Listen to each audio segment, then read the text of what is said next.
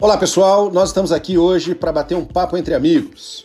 A gente teve uma ideia de discutir sobre o dia a dia, sobre os desafios e sobre as soluções.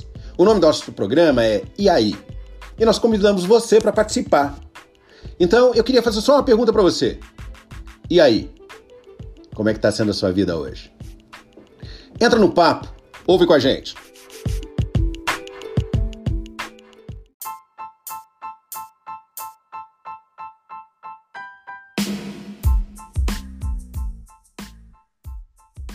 Olá, pessoal. Aqui é João Palmeira e minha parceira Claudine Hudson. E essa semana a gente está discutindo sobre o passado.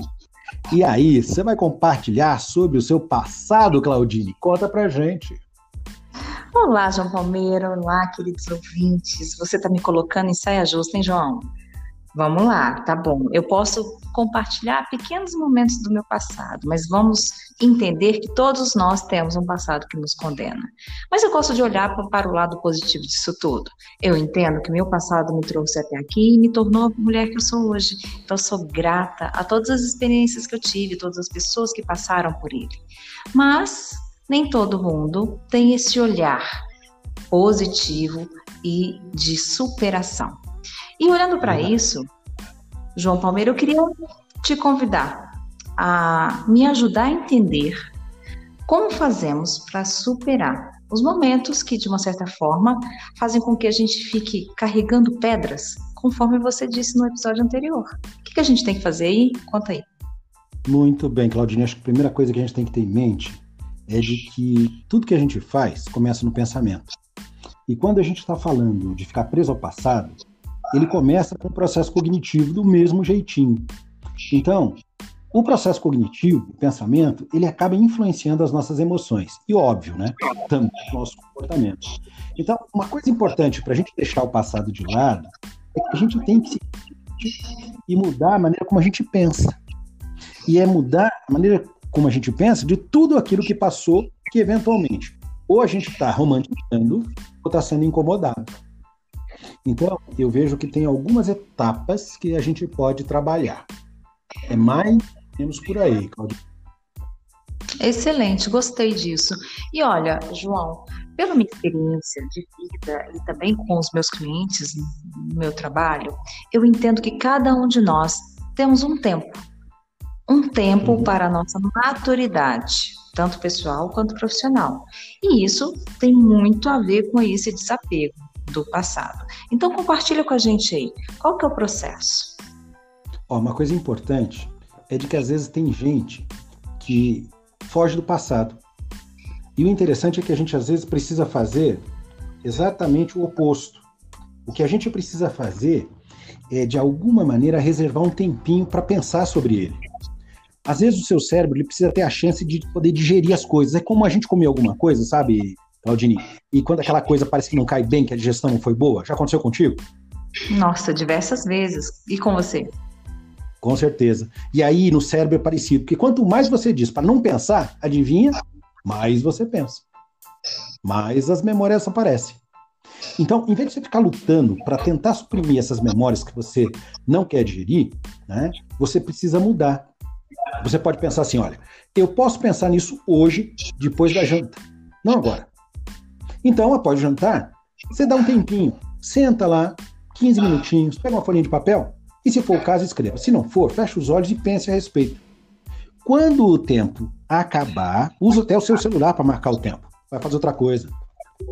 Isso é uma maneira da gente encarar algo que está incomodando, que veja, por negar e não querer pensar, é aí que a gente pensa. Então, esse é um ponto que pode ajudar muito a gente. Tem um segundo. O segundo é que você deve dar a si mesmo algo diferente que pensar, porque a gente não consegue parar de pensar. Consegue? Quem está ouvindo a gente, tenta aí. Claudine, tenta aí. Tenta parar de pensar. Vamos ver se você consegue. É impossível, João Palmeira. Pois é. Por isso você tem que criar um plano que vai te ajudar a pensar em outra coisa. E você tem que decidir. Por exemplo, sempre que você pensar não é, naquela vaga de emprego que você perdeu, que você não conseguiu por algum motivo, mude o foco para o planejamento das suas próximas férias, de algo legal. Isso vai poder te ajudar, especialmente se você tende a ficar no passado com aqueles pensamentos negros, tristes, que te levam para baixo e que às vezes nem dormir te deixam. Já aconteceu da gente ficar pensando no passado? E aí, quem está ouvindo a gente, reflita um, um, minutinho. E você também, Claudine, você já, já, ficou, já perdeu noite de sono? Já ficou pensando, remoendo? E aquilo consumiu o teu tempo e duas preciosas noites de sono? Por várias e várias vezes, João Palmeira. E confesso para você que naquela época eu me preocupava tanto com as situações que eu acabava não sendo produtiva no meu trabalho. Pois é. E isso acontece com todo mundo. Muitas vezes a gente precisa simplesmente ter algo diferente para pensar. E tem um terceiro passo que também é simples, mas ajuda. Isso tem tudo a ver com o que a gente faz. Quando a gente senta e um cliente vem com o desejo de mudar a vida, de fazer uma viagem, de comprar um carro, de casar, né? Eu já tive pelo menos umas três ou quatro pessoas que a meta, quando eles sentaram para a gente trabalhar no processo, era casar. Você já teve gente assim, Claudine, que queria casar e essa era a meta? Não, eu nunca tive essa meta, João Palmeiro, porque na verdade eu trabalho com a parte profissional. Apesar uhum. de nós abordarmos questões pessoais, essa nunca foi uma meta dentro da minha área de atuação. Pois é, eu já fui pego de surpresa, porque eu trabalhando com área pessoal e profissional, é, pelo menos três, três pessoas que eu me lembro agora, na verdade quatro, porque tinha um rapaz também, mas as três eram mulheres. Mas a primeira foi mais impactante, porque quando ela disse minha meta é casar, eu fiquei sem ação, porque eu pensei assim, mas peraí, precisa de uma outra pessoa para você casar. Isso é uma meta muito fácil, não. Te confesso que eu fiquei perdidão, mas depois da segunda eu já, já desenvolvi a prática. Mas por que, que eu estou contando isso? Porque é estabelecer meta para o futuro. É impossível a gente ficar preso ao passado quando a gente está planejando um futuro bacana. Então, quem está ouvindo a gente, né, que, quem já fez sessão conosco, né, que são os nossos clientes, ou quem fará a sessão no futuro, né, tem em mente estabelecer metas, tanto de curto quanto de longo prazo. Né? E aí, trabalhar os passos, que é o que a gente faz para ajudar as pessoas, a olharem para frente. Isso vai obrigar a olhar para frente, mas ao mesmo tempo impede da gente ficar muito tempo ruminando o passado. E toda vez que eu falo a palavra ruminar, eu lembro de um cabrito comendo lá no sítio de um amigo meu. Eu achei tão bonitinho, mas o bicho parecia que mastigava, mastigava e não engolia. Eu acho que isso deve ser ruminar, né? Eu não sou muito do, da área agrícola, né? então não tenho muito know-how sobre isso, mas essa é a minha impressão. Da gente ficar ruminando, mastigando aquele negócio que não consegue digerir direito. Né? E aí, se você tem em mente a importância de reservar algum tempo para poder encarar de frente essa coisa chata, mas com tempo determinado. Se você dá a si mesmo algo diferente para pensar, e se você estabelece metas para o futuro, essas três variáveis são algumas das etapas que podem nos ajudar. Você concorda, Claudinha? Plenamente, João Palmeira. E eu gostaria, então, de complementar. Posso? Claro. Na verdade, para mim, isso tudo tem a ver com aceitação. Aceitar aquilo que você não pode mudar, porque nada vai ser como era antes. Então, aceite. Isso é música. Ah, lógico, eu estou trazendo poesia para o nosso podcast. Nossa, arrasando, manda. Exatamente. Sendo assim, é preciso aceitar para que você possa evoluir, continuar a sua caminhada, a sua trajetória.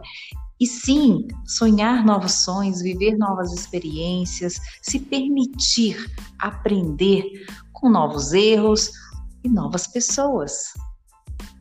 Concordo plenamente. A vida da gente ela é construída de acertos e de erros. E se você errou e você é, puder, tenta restituir. E se não der? Se não der, continue em frente.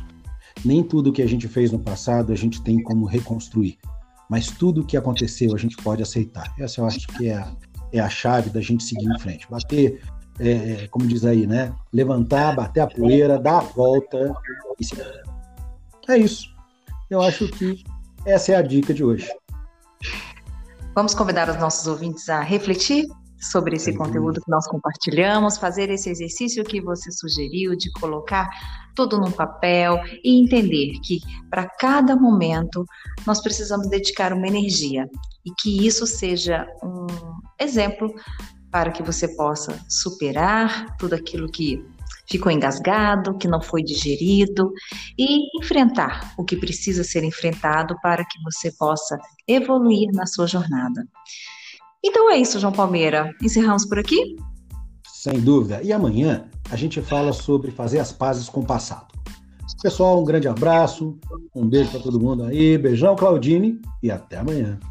Um beijo grande a todos e até amanhã.